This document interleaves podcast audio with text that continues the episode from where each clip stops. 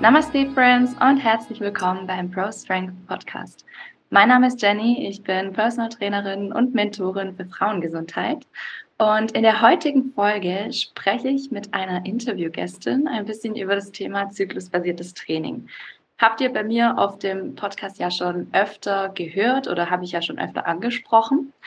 Ähm, und heute geht es eben nicht darum, warum das Ganze so toll ist, sondern heute möchte ich ein bisschen ähm, mit meiner Gästin darüber aufklären, wo denn auch wirklich die Grenzen liegen und wie wir das Ganze auch ein bisschen kritisch betrachten können. Und ich bin schon sehr, sehr, sehr gespannt auf das Gespräch. Ähm, bevor wir mit dir starten, Sabrina, und bevor du dich vorstellst, würde ich dich doch ganz gerne kurz fragen, das mache ich immer bei allen, die bei mir hier als Interviewgäste sind. Ähm, was bedeutet Stärke für dich? Für mich bedeutet Stärke, seinen eigenen Weg zu gehen, eine gewisse Widerstandsfähigkeit gegen eventuelle Hindernisse, die immer im Leben aufkommen können, ähm, vorzuweisen. Für mich bedeutet Stärke aber auch, ähm, sich von außen betrachten zu können, Fehler zugeben zu können und sich Hilfe zu holen. Mega, mega. Ich glaube, das passt auch ein bisschen zum Thema. ähm, da werden wir jetzt dann später gleich mal dran einsteigen, was es auch bedeutet, ähm, ja, Fehler zugeben zu können. Ähm, stell dich doch gerne mal kurz vor, wer bist du und was machst du?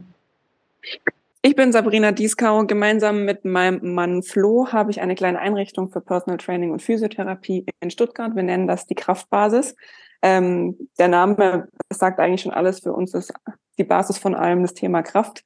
Ähm, und in erster Linie arbeite ich als Trainerin, also wirklich am Menschen, gebe auf Anfrage Workshops zum verschiedenen Themen und auch Trainerfortbildungen. Und mein Ansatz ist grundsätzlich das Hybridtraining, das heißt, ich kombiniere Kraft- und Lauftraining. Yes, und selbst machst du auch Sport. Welche? Genau. Ich komme äh, aus der Leichtathletik, ähm, war da sehr lange sehr gut und habe den Spaß aber nicht verloren, auch wenn ich äh, jetzt nur noch auf süddeutscher Ebene mithalten kann und nicht mehr auf deutscher Ebene. Macht mir so viel Spaß, dass ich es gern noch ein, zwei Jahre wettkampforientiert machen möchte. Ja, und ähm, du gehörst ja auch zu den Trainerin, ja, zu den Trainerinnen, die sich ganz intensiv mit der weiblichen Physiologie ähm, auseinandersetzen. Und soweit ich weiß, sich auch ganz stark dafür einsetzen, dass das Thema ein bisschen mehr Bedeutung gewinnt. Ähm, für dich war ja der Sport mit dem Menstruationszyklus immer ein Schwerpunkt. Ähm, heute möchten wir ein bisschen über die Grenzen davon sprechen ja, und bevor wir kurz einsteigen oder bevor wir weitermachen, warum das Ganze auch ein bisschen kritisch betrachtet werden darf, magst du denn vielleicht mal ganz kurz erläutern, warum das Training mit dem Zyklus in Anführungsstrichen denn überhaupt so wichtig ist und warum das auch Sinn macht oder machen kann? Zum einen, weil es nach wie vor dazu kommt, dass wir einfach, dass der Fakt ignoriert wird, dass wir Menstruierende haben, die Sport treiben und eventuell aber zu bestimmten Zeiten während ihrem Zyklus sich eingeschränkt fühlen oder mit Abgeschlagenheit zu kämpfen haben. Und da ist das Stichwort Enttabuisierung und Normalisierung äh, der, der weiblichen Physiologie und des weiblichen Zykluses. Und zum anderen empfinde ich den Zyklus als optimales und hochsensibles Feedback-System, der dann genau anzeigt, ob die ob man sich an die Trainingsintervention adaptiert, also vereinfacht gesagt, ob man sich anpasst an das Trainings oder stark vereinfacht, ob man einfach sein Training, an sich an sein Training gewöhnt. Und da ist halt ein sehr, sehr gutes Feedback-System. Ja. Ja, man sieht das ja auch an verschiedenen Symptomatiken, die auftreten können, dass etwas passt oder eben auch nicht. Ähm, Finde ich ist mega cool. Man spricht ja auch von dem fünften Vitalzeichen, ähm, wenn es um den Zyklus geht. Und das zeigt ja eigentlich, dass ähm, wir das Thema eigentlich viel mehr betonen dürften in der Sportwissenschaft. Aber es ist halt leider immer so ein bisschen unter den Tisch gefallen. Ähm, jetzt gibt's ja in den Medien mittlerweile viele Personen, die zyklusbasiertes Training anbieten und eben ja sagen, dass man verschiedenartige Trainingskonzepte entwickeln kann, die dann so auf den Zyklus passen. Ähm, wie genau kann man sich das nicht vorstellen? Das war jetzt so ein bisschen schwammig beschrieben, aber wie funktioniert in Anführungsstrichen zyklusbasiertes Training so, wie wir es halt oft auch in den Medien sehen? Ähm, die Darstellung vor allem in den sozialen Medien ist sehr stark anekdotisch orientiert. Das heißt, äh, falls jetzt ein äh, Zuhörer sich fragt, was das ist, wir haben einmal anekdotische Evidenz. Ähm, das sind ähm, Empfehlungen, die auf Erfahrungen basieren. Wir haben einmal die empirische Wissenschaft, also die Wissenschaft, wie wir sie so an sich kennen. Und viele Darstellungen sind einfach anekdotisch orientiert. Und ähm, häufig wird ja der Zyklus auch mit den äh, Jahreszeiten in Verbindung gebracht. Und darauf kann man auch so ein bisschen die Trainingsempfehlungen dann münzen, sage ich immer. Ähm, die Periode ist dann quasi der Winter und dementsprechend soll man in dieser Zeit auch eigentlich eher langsam machen. Es gibt auch leider vereinzelte Magazine, die sagen, man soll eigentlich gar nicht während der Periode Sport machen. Ähm, dann folgt mit der Follikelphase der Frühling da ähm, und, und mit dem Eisprung gleich der Sommer, um das so ein bisschen zusammenzunehmen. Wie, wie fühlen wir uns im Frühling, wie fühlen wir uns im Sommer? Wir fühlen uns eigentlich extrem gut und viele assoziieren auch mit der Follikelphase so ihre beste Trainingsleistung. Und ähm, in der Phase soll man dann eben äh, Krafttraining machen und am besten noch High-Intensity-Training und ähm, ganz besonders viel trainieren, um dann aber in der folgenden Phase, in der Lutealphase, die mit dem Herbst in Verbindung gebracht wird, wieder zu entschleunigen und ähm, wieder dementsprechend äh, runterzufahren. Und so wird eben mit den Belastungsnormativen extrem gespielt, beziehungsweise werden die eigentlich die ganze Zeit verändert. Und ähm, das ist so, dass teilweise äh, die Leute sagen, ja, man muss sogar verschiedene Sportarten machen. Also am besten während Follikelphase Krafttraining, während Eisprung High-Intensity-Training und während der Lutealphase ähm, machen wir ähm, langsamere, moderate Belastungen. Also da geht's dann, je weiter der Zyklus fortschreitet, ähm, in Richtung Grundlagenbelastungen wie Grundlagenausdauereinheiten und so weiter und so fort. Und das Problem daran ist, dass es einfach in der Praxis kaum umsetzbar ist weil es einen so enorme ähm, Planungsaufwand mit sich bringt, dass ähm, wenn ich mir das so anhöre und ich habe sehr viel Tra Trainingsjahre oder äh, Trainingserfahrung in Jahren, dass ich selber gar keine Lust darauf hätte. So wird es so ein bisschen dargestellt. Ja, total. Das Konzept mit den Jahreszeiten, das geht mir so gegen den Strich persönlich auch. Also ich biete ja auch Zyklus-Workshops äh, an, wo es einfach nur darum geht, wie arbeite ich mit dem Zyklus oder was bedeutet es eigentlich in der Zyklusphase zu sein, was passiert da biologisch gesehen. Mm, das Konzept von den Jahreszeiten, das geht mir da so gegen den Strich, weil äh, es sich biologisch eigentlich auch gar nicht deckelt. Wenn man ja davon ausgeht, der Frühling ist so der Neubeginn, aber der Neubeginn eines Zyklus ist an Tag eins mit der Blutung, startet in der Menstruation. Ist per se, also wenn man es so sieht, eigentlich schon mal falsch. Und auch die Assoziation mit dem inneren Herbst, die, die, die kann ich persönlich nicht so greifen, weil für manche bedeutet der Herbst ja auch ähm, was sehr Positives. Es ist eine Phase, wo es vielleicht erst losgeht. Wenn man zum Beispiel Mountainbiker ist oder so, kann ja sein, dass man dann gerade im Herbst äh, in die Saison startet. Ich weiß es nicht. Aber ich glaube, ähm, ja, das Bedürfnis ist natürlich immer groß, sich da ähm, Konzepte zu holen, die man eben schon kennt, die dann so ein bisschen da drauf passen. Ähm, ich bin eben auch der Meinung, dass wir dadurch voll dieses Gefühl verlieren, was denn eigentlich ist.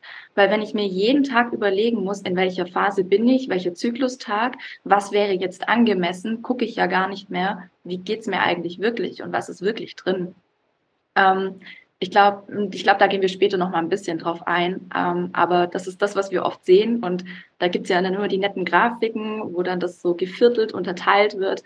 Jetzt machst du in der in der Menstruationsphase machst du Yoga, Follikelphase machst du dann dein Krafttraining. Ähm, ja, ich glaube, da sind wir uns sehr einig. Das kann ganz schön nach hinten losgehen und vielleicht auch für Personen, die damit einsteigen möchten, überfordernd sein.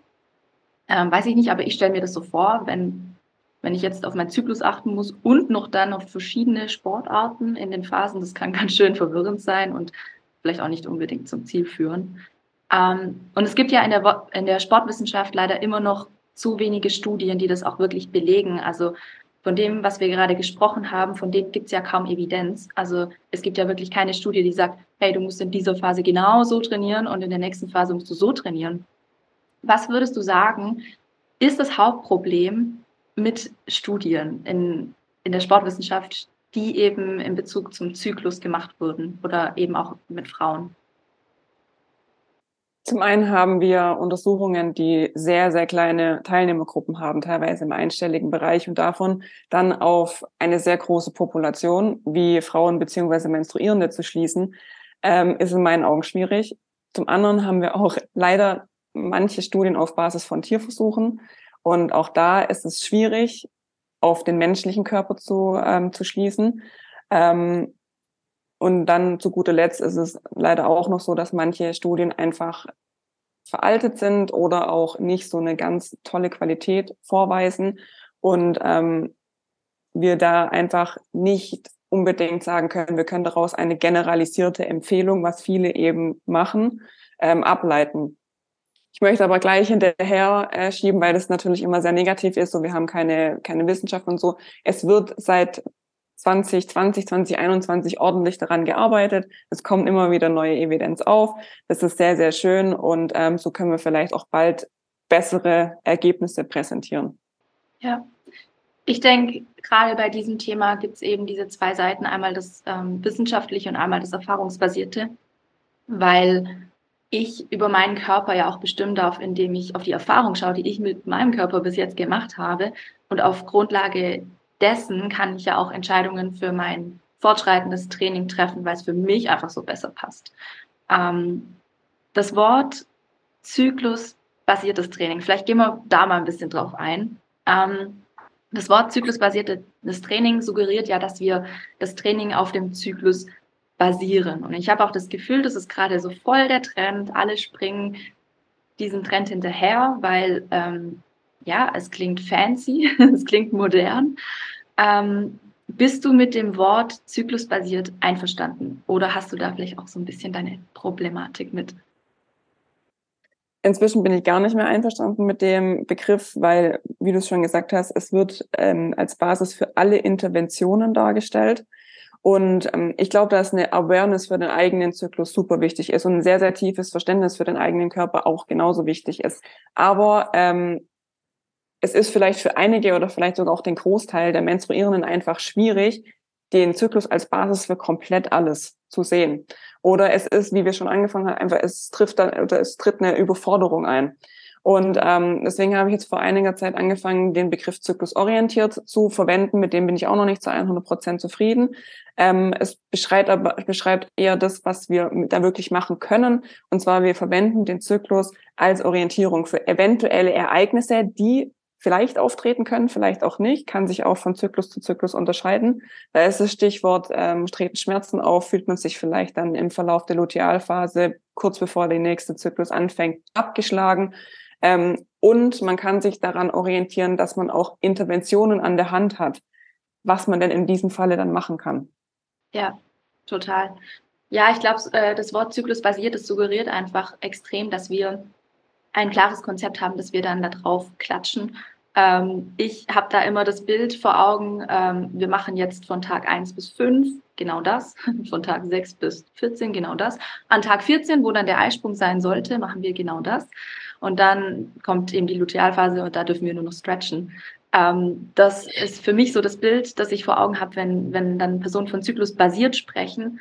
Ähm, wobei man ja auch hinterfragen muss, inwiefern kannst du was darauf basieren? Denn der Zyklus, der passiert. Du kannst den nicht direkt beeinflussen. Also ja, kannst ihn beeinflussen, aber du kannst nicht direkt beeinflussen, wann jetzt genau dein Eisprung stattfinden wird. Der findet einfach statt. Oder auch nicht, wenn es schief läuft. Ähm, und ich glaube, das ist auch so ein bisschen das Problem. Du kannst dein Training daran orientieren, ja, aber meistens auch erst in Retrospektive beurteilen, weil du den Eisprung ja nicht vorab bestimmen kannst. Du kannst nicht vorhersagen, wann er sein wird, Aufgrund der Datenlage, die du vielleicht hast aus den vorangegangenen Zyklen, kannst du vielleicht abschätzen, wann er ungefähr sein könnte. Aber selbst das ist nicht in Stein gemeißelt.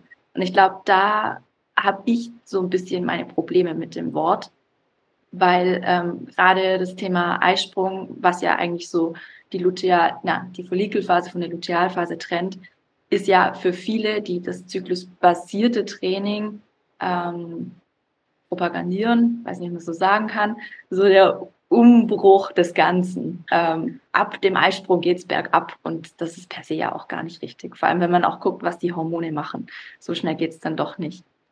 Ähm, es gibt saumäßig viele ähm, Vorurteile, falsche Annahmen über das zyklusbasierte, orientierte Training, wie auch immer man das jetzt nennen mag. Ähm, zum einen liegt es einfach daran, dass wir in den Medien sehr viel Halbwissen lesen müssen, leider. Ähm, und aber auch, dass die Studienlage noch relativ dünn ist. woraus dann eben resultiert, dass man keine genaue Aussagen treffen kann. Welche Vorurteile oder welche falschen Annahmen nerven dich persönlich so richtig, wenn du das liest?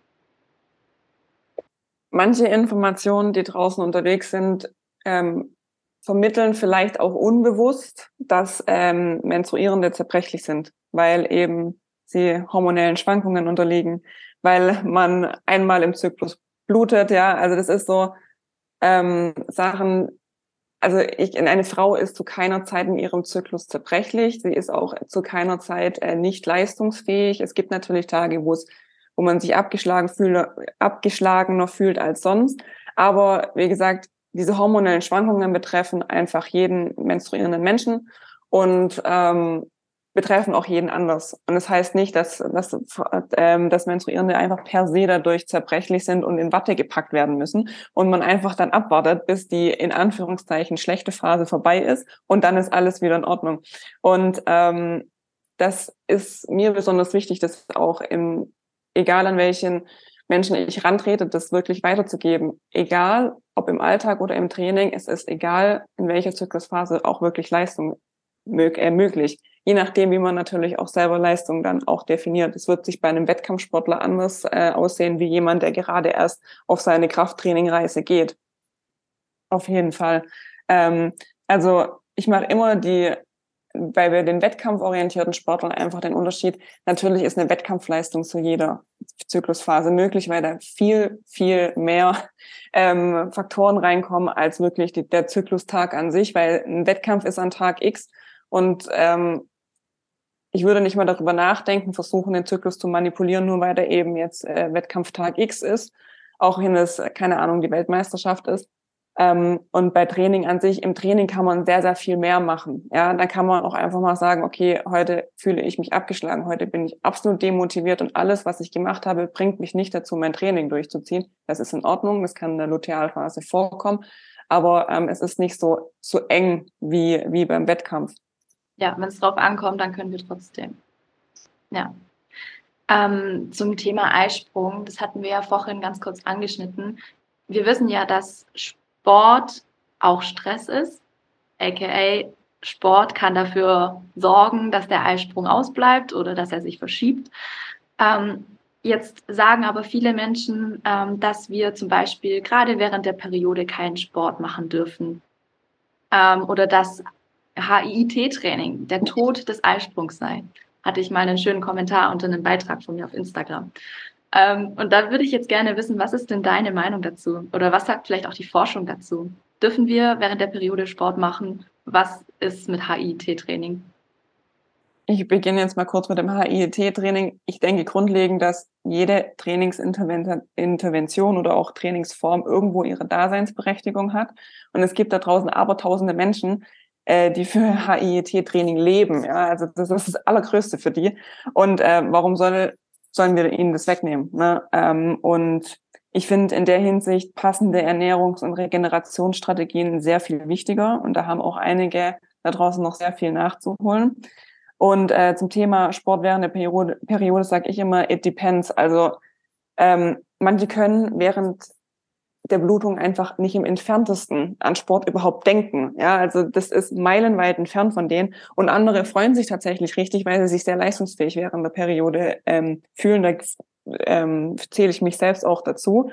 Ähm, und wenn die keine Symptome haben, warum sollen die während der Periode keinen Sport machen? Also es ist nicht so, dass ähm, unsere Organe jetzt rausfallen, so wie man früher gedacht hat, wenn Frauen Sport machen, oder dass wir, da sind wir wieder bei dem Thema Zerbrechlichkeit. Ähm, wir hätten nicht überlebt, hätte es vor Jahren schon damit begonnen, dass wir während der Periode zerbrechlich sind und uns nicht fortbewegen dürfen. So, wenn wir jetzt wirklich ganz, ganz viele Jahre zurückgehen. Absolut. Das würden die Menschen nicht geben. Und ja, ähm, und ähm, natürlich zur Eingangsfrage bezüglich des Eisprungs. Ähm, klar, übermäßiger Stress kann den Zyklus in verschiedenen Weise äh, beeinflussen. Es kann das Ausbleiben des Eisprungs sein. Es kann einfach nur eine, eine sehr unregelmäßige Zyklen ähm, sein. Das haben wir da draußen auch in der Sportpopulation teilweise sehr häufig. Und da würde ich, ich persönlich erst schon mal darüber nachdenken, was damit äh, in Verbindung steht. Und ähm, natürlich kommen sehr viele erst auf den Trichter, wenn die Periode ausbleibt. Natürlich kann der Eisprung auch ausbleiben und eine Blutung trotzdem stattfinden. Deswegen ist die Beobachtung von Körperparametern eigentlich sehr wichtig. Ähm, aber wie ich auch schon gesagt habe, Training ist natürlich ein großer Teil davon, weil sehr viele sehr viel trainieren können. Ähm, aber wir haben natürlich auch die Faktoren unzureichende Regeneration und unzureichende Zufuhr durch ähm, na, äh, ähm, von Energie in Form von Nahrung. Und ähm, ich habe das Gefühl, dass gerade an den beiden Schrauben viele noch drehen können, ähm, weil Training häufig dann doch schon ganz gut läuft. Ja. Ähm, und wir leben halt immer noch in den Zeiten, wo es so Mythen sich sehr hartnäckig halten, dass es, dass es möglich ist, mit 1200 Kalorien durch den Tag zu kommen als Sportler. Und bei vielen, ja. Ist das, was du schon gehört hast? Okay. Ja, ja, das ist immer noch relativ groß da. Und ähm, viele müssen halt verstehen, dass 1200 Kalorien der Energiebedarf eines dreijährigen Kindes ist und es teilweise nicht mal den Grundumsatz deckelt. Und das ist sehr viel schlimmer als ähm, jetzt wirklich und dann bin ich auch fertig mit meiner Ausführung, dieses HIIT-Training während einem bestimmten Zeitpunkt im Zyklus dafür verantwortlich macht, dass ähm, es jetzt zu diesem übermäßigen Stress kommt durch diese eine Einheit. Wenn wir das größere Problem da haben, dass wir immer noch diese Körperbilder haben und Leute deswegen vielleicht weniger essen oder sehr hart trainieren, um auszusehen wie XY. Und da denke ich, macht der Shift sehr viel mehr Sinn als ähm, eine einzelne Trainingsform, dafür verantwortlich zu machen, dass es jetzt der Eisprung ausbleibt. Ähm, weil HIET-Training ist super anstrengend. Ähm, jeder Personal Trainer sollte einmal selbst ein Tabata durchlebt haben, bevor er das seinen Klienten programmiert. Es ist super anstrengend. Ähm, es heißt aber nicht, dass es nicht auch noch andere Trainings gibt, die genauso anstrengend sind. Es gibt auch äh, intensive Dauerläufe, die super anstrengend sind und HIET-Training ist super schnell vorbei. Aber ein intensiver Dauerlauf ist eine sehr viel längere ähm, Belastung, was auch für den Körper echt anstrengend ist. Und deswegen, ähm, um da auch ein Ende zu finden bei dem Thema, es ist nicht diese eine Trainingseinheit an diesem einen Tag, wo diesen übermäßigen Stress ähm, auslöst, sondern es ist einfach eine dauerhafte Stressbelastung. Und da ist natürlich Training ein großer Faktor. Ja, ja, da stimme ich dir voll zu. Ähm, tatsächlich habe ich kürzlich gelesen, dass gerade letztes Jahr im November ein Paper veröffentlicht wurde zu dem Thema HIT ähm, und PMS. Da haben die Frauen zweimal pro Woche, egal welche Zyklusphase, HIT-Training gemacht. Und es wurde am Ende herausgefunden, dass dadurch PMS-Symptome auch verringert werden könnten. Ähm, deswegen würde ich auch sagen, das ist nichts in Stein gemeißelt. Also gerade mit diesen Vorurteilen und Mythen darf man immer ein bisschen vorsichtig umgehen. Ähm, wenn wir schon beim Thema Eisprung sind, ein, ich sag mal, Bilderbuchzyklus hat den Eisprung ja auch immer in der Mitte des Zyklus. Klar. Also wenn der Zyklus dann 28 Tage lang wäre, sollte das ja Tag 14 sein. Und das trifft ja wirklich nur auf einen Bruchteil von allen Frauen zu. Und um wirklich zu wissen, wann der Eisprung ist, sollte man seine Temperatur messen, Körperzeichen beobachten, um das auch wirklich rausfinden zu können.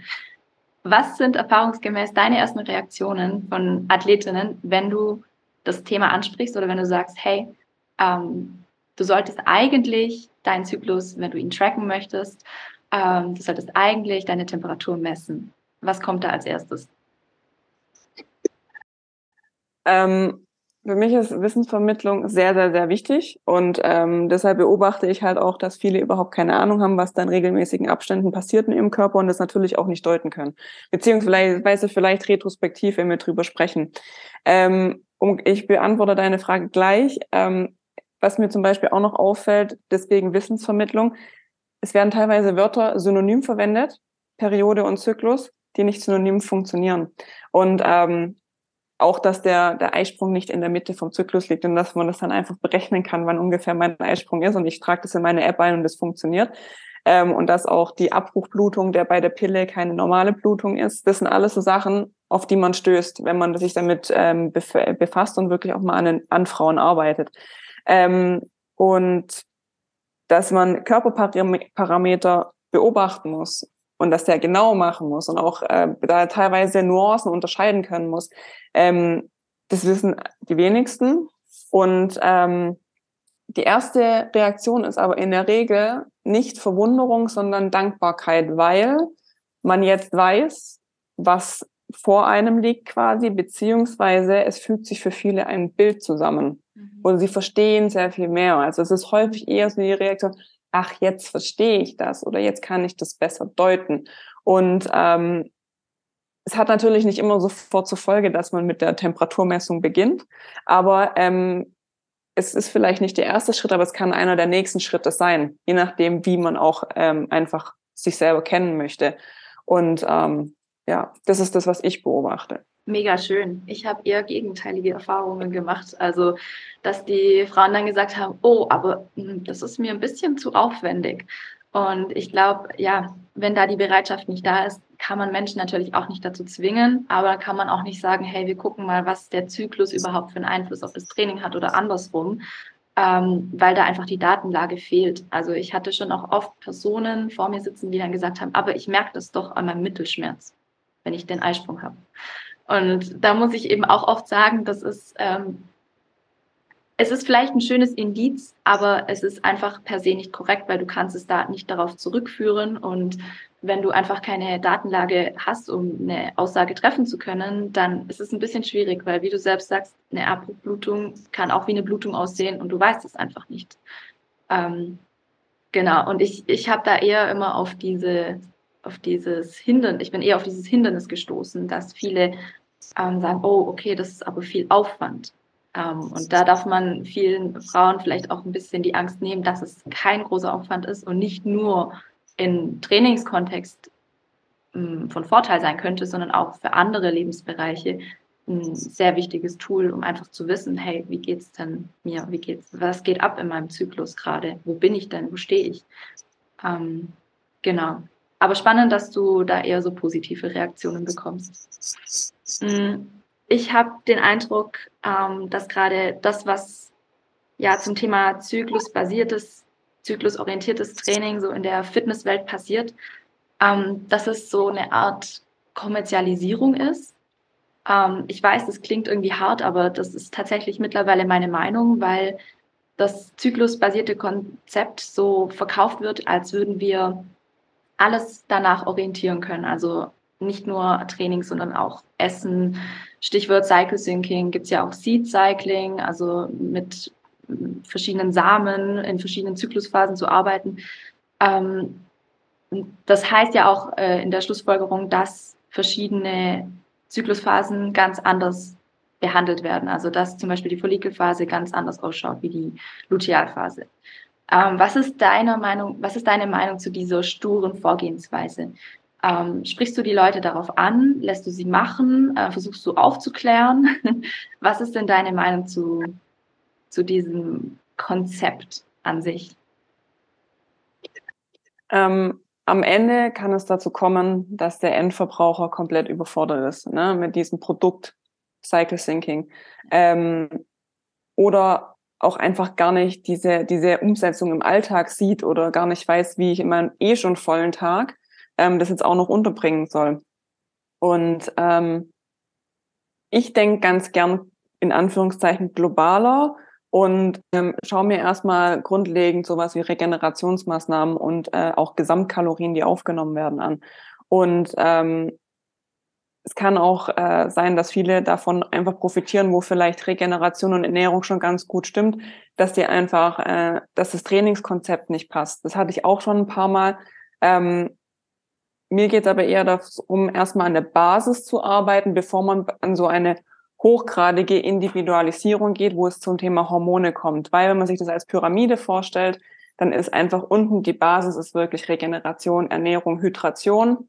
Auch viele Frauen haben wirklich ein Problem, genug Wasser zu trinken am Tag. Ja. Ähm, und dann kann man sich an der Pyramide hocharbeiten und dann kann man wirklich über diese Individualisierung sprechen. Ähm, und das Problem zusätzlich an dieser Kommerzialisierung ist, dass wir natürlich, wenn wir anfangen, die Leute äh, den äh, vorzu oder zu zeigen, es sollte eigentlich alles zum Thema Cycle Thinking ähm, funktionieren oder wir sollten alle genau so leben, so trainieren und so ernähren, dass wir ja eventuell Frauen Schrägstrich Menstruierende wieder in so ein Konzept pressen, wie wir es teilweise mit Körperbildern machen, das vielleicht für manche gar nicht umsetzbar ist, weil die ähm, so eine hohe Alltagsbelastung haben, vielleicht Alleinerziehung sind, einen Partner verloren haben, mit anderen Dingen überfordert sind. Ähm, und dann muss man aber noch genau so in dieses Konzept gepresst werden. Und ähm, da habe ich ein, da habe ich persönlich einfach grundlegend ein Problem damit. Und ähm, zu guter Letzt ist es natürlich so, dass es verkauft wird, dass Cycle Syncing alle Probleme löst. Und das, ja. ähm, ich zeige dir die Überholspur. Ja, so, so löst du deine Probleme. Du umschiffst das alles über die äh, Überholspur. Und ähm, aber es passiert leider genau das Gegenteil. Ne? Ja, ich sag äh, zu dem Thema immer oft, hey, guck mal, was ist das soll, das Konzept, was man sich so vorstellt, wie sollte es sein und was ist denn wirklich dein Ist-Zustand? Weil nicht jede Frau fühlt sich abgeschlagen in der Lutealphase. Und nur weil das Soll-Konzept in Anführungsstrichen jetzt sagt, okay, da nehmen wir jetzt ein bisschen die Intensität raus, heißt es noch lange nicht, dass das im Ist-Zustand auch so sein muss. Weil vielleicht fühlst du dich genau leistungsfähig in der Situation und vielleicht ist es auch drin. Und ich finde, da wird relativ schnell auch Potenzial verschwendet, ähm, wenn man sich immer im Außen orientiert und guckt, was sollte denn sein, statt wirklich zu gucken, hey, was ist denn schon als Grundlage da? Mit was kann ich denn arbeiten? Mhm. Hast du eine Idee, wie man TrainerInnen und Athletinnen für das Thema richtig sensibilisieren kann, ohne vielleicht gleich die Worte Cycle Syncing oder zyklusbasiert in den Mund zu nehmen? Also mit den Trainern zu beginnen, ähm, ich durfte schon ein paar äh, fortbilden und ich denke da in Themenbereichen, ne? also häufig ist es tatsächlich so, wir müssen erstmal Anatomie und Physiologie machen, erstmal auch Grundlagen des Zyklus erklären. Dann ist aber für mich eigentlich der wichtigste Punkt, wenn man wirklich äh, jetzt die Trainerseite betrachtet, ein Stück auch von der Athletenseite ist die Kommunikation. Also wie kommuniziert man darüber, wie spricht man darüber? Ähm, möchte Trainer beziehungsweise Athlet überhaupt kommunizieren? Ich kenne auch Sportlerinnen, die einfach darüber nicht sprechen möchten. Ich kenne auch äh, weibliche Trainerinnen, die sich als, ähm, die sagen, über sowas rede ich mit denen nicht, obwohl man das selber eigentlich diesen hormonellen Schwankungen, diesen Veränderungen des weiblichen Lebens unterliegt. Ähm, das ist für mich eigentlich so der wichtigste Parameter. Ähm, Training, Ernährung, Regeneration habe ich jetzt schon mehrfach angesprochen. Und ähm, deswegen ist in meinen Augen eine richtige Sensibilisierung erstmal eine fundierte Wissensvermittlung. Und, ähm, und darüber natürlich, dass es ähm, vor, das Vorurteil ähm, frei darüber gesprochen wird.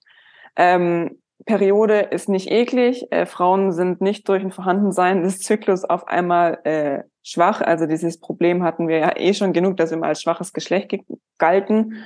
Und ähm, es kann auch mal an der einfach nur an der weiblichen Physiologie liegen, dass bestimmte Trainings an einem bestimmten Tag nicht gut funktionieren. Das heißt nicht, dass der Trainingsfortschritt ausbleibt. Und ähm, die nächste Einheit sieht vielleicht schon wieder ganz anders aus. Und so versuche ich das positiv ähm, rüberzubringen und in erster Linie die Leute dazu wirklich zu animieren oder zu ähm, auch äh, zu stärken in der Hinsicht, dass sie ihre mit ihren Leuten sprechen, dass sie untereinander sprechen, dass sie versuchen, vorurteilhaft zu machen, egal mit welchem Geschlecht man sich identifiziert. Vorurteilfrei, Entschuldigung, vorurteilfrei zu machen. Und ähm, dass man halt versucht, auch wirklich Wissen zu vermitteln. Und wenn wir ganz viele vielleicht noch haben, die Periode und Zyklus gleichsetzen, dann ist da schon mal ein guter Ansatz. Ja, ja, das stimmt. Ähm, Gerade ja, nicht nur bei den Trainern, sondern vielleicht auch bei den Trainerinnen, das stimmt. Ich glaube, Frauen oder Personen mit Gebärmutter haben da noch einen besseren Zugang zu dem Thema, aber selbst auch da kann ganz schön viel Unwissen und Scham und ähm, ja, Zurückhaltung noch da sein. Wie arbeitest du im Moment mit deinen Kundinnen? Oder vielleicht auch selber? ich glaube, das ist die Frage, auf die jetzt alle gewartet haben. Trainierst du selbst noch in Anführungsstrichen zyklusbasiert? Trainierst du zyklusbasiert? Warum? Wenn ja, warum? Wenn nein? Hau mal raus. Okay. Also, erste Frage, was ich mit meinen Kundinnen mache. Ich schreibe natürlich ein Trainingskonzept über einen Zeitraum. Der kann, es kann drei Monate sein, es kann zwölf Monate sein. Und ich arbeite ja viel im Eins zu eins. Und im Eins zu eins kann ich auch reagieren. Ich habe ähm, eine Kundin, die immer wieder mal kurz bevor, die weiß, wann sie das nächste Mal ihre Tage bekommt. Die hat häufig mit Rückenschmerzen kurz davor zu kämpfen. Ganz normales Symptom, kann passieren. Ähm, auf dem Weg hat bis dahin hat von meiner Seite aus immer wieder eine Wissensvermittlung stattgefunden, dass es eben dazu kommen kann, dass an diesem Tag, in diesen Tagen, bevor die Periode einsetzt, Rückenschmerzen kommen kann. Ähm, und dann kann ich natürlich im Eins zu eins reagieren und mache dann vielleicht keine schweren Übungen, die eventuell den Rücken zusätzlich belasten könnten. Oder achte sehr stark auf Technik in dem Zeitraum. Ich schreibe auf Anfrage zyklusorientierte Pläne. Da habe ich bisher aber die Erfahrung gemacht, dass ähm, ich habe natürlich das Wissen vermittelt, wie sie selber die Belastungsparameter anpassen können. Ähm, es gab aber zum Beispiel auch eine Kundin, die mal ihren Trainingsplan selber geschrieben hat und hat sich leider die schwierigste Übung, die wirklich auch fürs Nervensystem anstrengendste Übung direkt ans Ende gesetzt. Was ich andersrum mache, ich, ich, ich würde sie einfach am Anfang setzen. Ähm, ich programmiere auch gerne das Beintraining am Anfang, weil viele das als wirklich als schwierigstes sehen. Und ähm, im Laufe dessen hat sie gar nicht mehr zyklusorientiert trainiert oder die Belastungsparameter angepasst, sondern sie hat einfach zu viele Übungen in einer komplizierten Reihenfolge in ihrem Plan gehabt. Und so, so geht es dann meistens so in eine Richtung, die dann gar nicht mal, gar nichts mehr groß mit Zyklus zu tun hat. Ich selbst habe zyklusbasiertes Training bis in alle Extreme getestet. Ähm, das hatte dann wirklich zur Folge, dass ich ähm, während äh, meiner Periode relativ hart auch trainiert habe, weil wir ja wissen, dass es eigentlich äh, kein Thema ist. Ich auch während der äh, dann viel im Maximalkraftbereich gemacht habe, sehr viel intensive Sprints und es dann wirklich so gemacht habe, dass ich in der Lutealphase dann auch so ein Kettlebell-E-Mom ge, äh, gewechselt habe, weil ich dann, dann natürlich automatisch eine mehr Pausen im Training drin habe und die Intensität ein bisschen runtergegangen ist. Also so sah dieses, dieses Projekt aus und für mich war es einfach ultra schwierig, weil ich jemand bin und jeder ist einfach vom Typ her anders. Es gibt Leute, die brauchen sehr viel Varianz in ihrem Training und es gibt Leute, die gerne über sechs Wochen den gleichen Plan haben und einfach abhaken. Und das ist das, was ich gerne mache. Ähm, ich bin auch einfach glücklicher, wenn ich wirklich progressiv trainiere, wenn ich ähm, auf ein Ziel hin trainiere und ich führe sehr gut äh, oder sehr detailliert Trainingstagebuch und ich weiß auch, dass ich keinen Leistungseinbruch habe. Also ich kann meine Zeiten über bestimmte Strecken, über die, Zyklusphasen hinweg einfach ähm, tracken und weiß auch, dass, es, dass ich da keinen Leistungseinbruch habe. Ich muss aber dazu auch sagen, ich bin gesegnet mit einem sehr robusten Körper. Ähm, ich habe kaum Symptome im Verlauf meines Zyklus. Ich kenne keinen Mittelschmerz. Ich kenne inzwischen auch keine äh, Periodenschmerzen mehr. Und ich habe maximal in der Lutealphase ein, zwei Tage, wo ich mich wirklich mit meiner Motivation auseinandersetzen muss, ob wir heute äh, trainieren wollen oder nicht. Aber ähm, neben dem robusten Körper und neben diesem äh, sehr, sehr glücklichen Zyklusverlauf esse ich aber auch relativ viel, ne, weil ich viel äh, gehend und stehend arbeite, ich viel unterwegs bin und ähm, ich habe da keinen Schmerz mit, ich habe auch keine Angst davor. Und das sind alles Faktoren, die mir halt helfen, mein Training durchzuziehen. Und deswegen, um das so ein, quasi daraus eine runde Sache zu machen, ich habe wirklich zyklusbasiertes Training getestet. Für mich ähm, macht es keinen Sinn, weil ich einfach keine großen Auswirkungen habe. Und ähm, ja, deswegen muss jeder für sich selber entscheiden. Man kann auch, was ich gern mache, man kann auch immer so das, was für einen Sinn macht, für sich rauspicken und für sich dann auch benutzen. Voll. So sehe ich das auch. Ähm, mir geht es tatsächlich ähnlich wie dir. Ich hatte, also man muss dazu sagen, ich habe noch nie hormonell verhütet.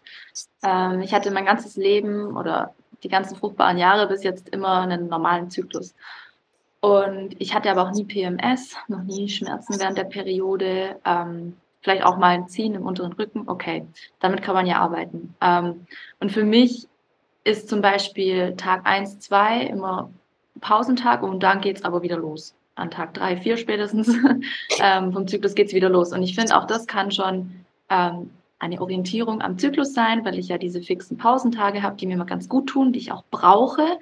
Ähm, aber ich glaube, so ein striktes Konzept wie HIT-Training in der Follikelphase und HVT-Training in der Lutealphase, das mache ich auch nicht, sehe ich auch nicht als sinnvoll. Also für mich funktioniert es einfach auch gar nicht. Aber trotzdem bin ich immer der Meinung, man darf ähm, für das Thema sensibilisieren und für manche funktioniert es vielleicht. Also ich bin da auch immer ganz offen, wie du selber sagst, einfach das rauspicken, was für einen funktioniert. und gucken, wie man damit arbeiten kann. Und das Ganze muss man ja auch für eine Weile austesten. Ähm, da musst du schon mehrere Zyklen mal so durchmachen, dass du ja, eine Entscheidung treffen kannst, ob es für dich funktioniert oder auch nicht. Ähm, genau, das ist ja nicht in einer Woche kurz abgehackt. ähm, ja, bevor wir das Gespräch beenden, gibt es irgendwas, das dir noch wichtig ist, was ich dich aber noch nicht gefragt habe? Ähm, nein, ich kann nur noch mal zusammenfassen, ähm, dass es einfach sehr wichtig ist, sich mit diesem Thema weibliche Physiologie auseinanderzusetzen. Wir brauchen Enttabuisierung, wir brauchen Normalisierung und es das heißt aber nicht, dass ähm, Cycle Thinking Coaches jetzt auf einmal die Grundlagen der Trainings- und Ernährungswissenschaft einfach außer Gefecht setzen. Diese Wissenschaften gibt es schon sehr lange ähm, und arbeitet an einer konstanten Basis. Habt keine Angst, auch mal ein bisschen mehr zu essen über eine Zeit und einfach zu gucken, äh, wie es einem geht. Einfach mal ein bisschen mehr Fokus auf die Regeneration zu setzen und holt euch auf lange Sicht eure Erfolge ab und nicht diese, diese kurzfristigen Ziele fokussieren.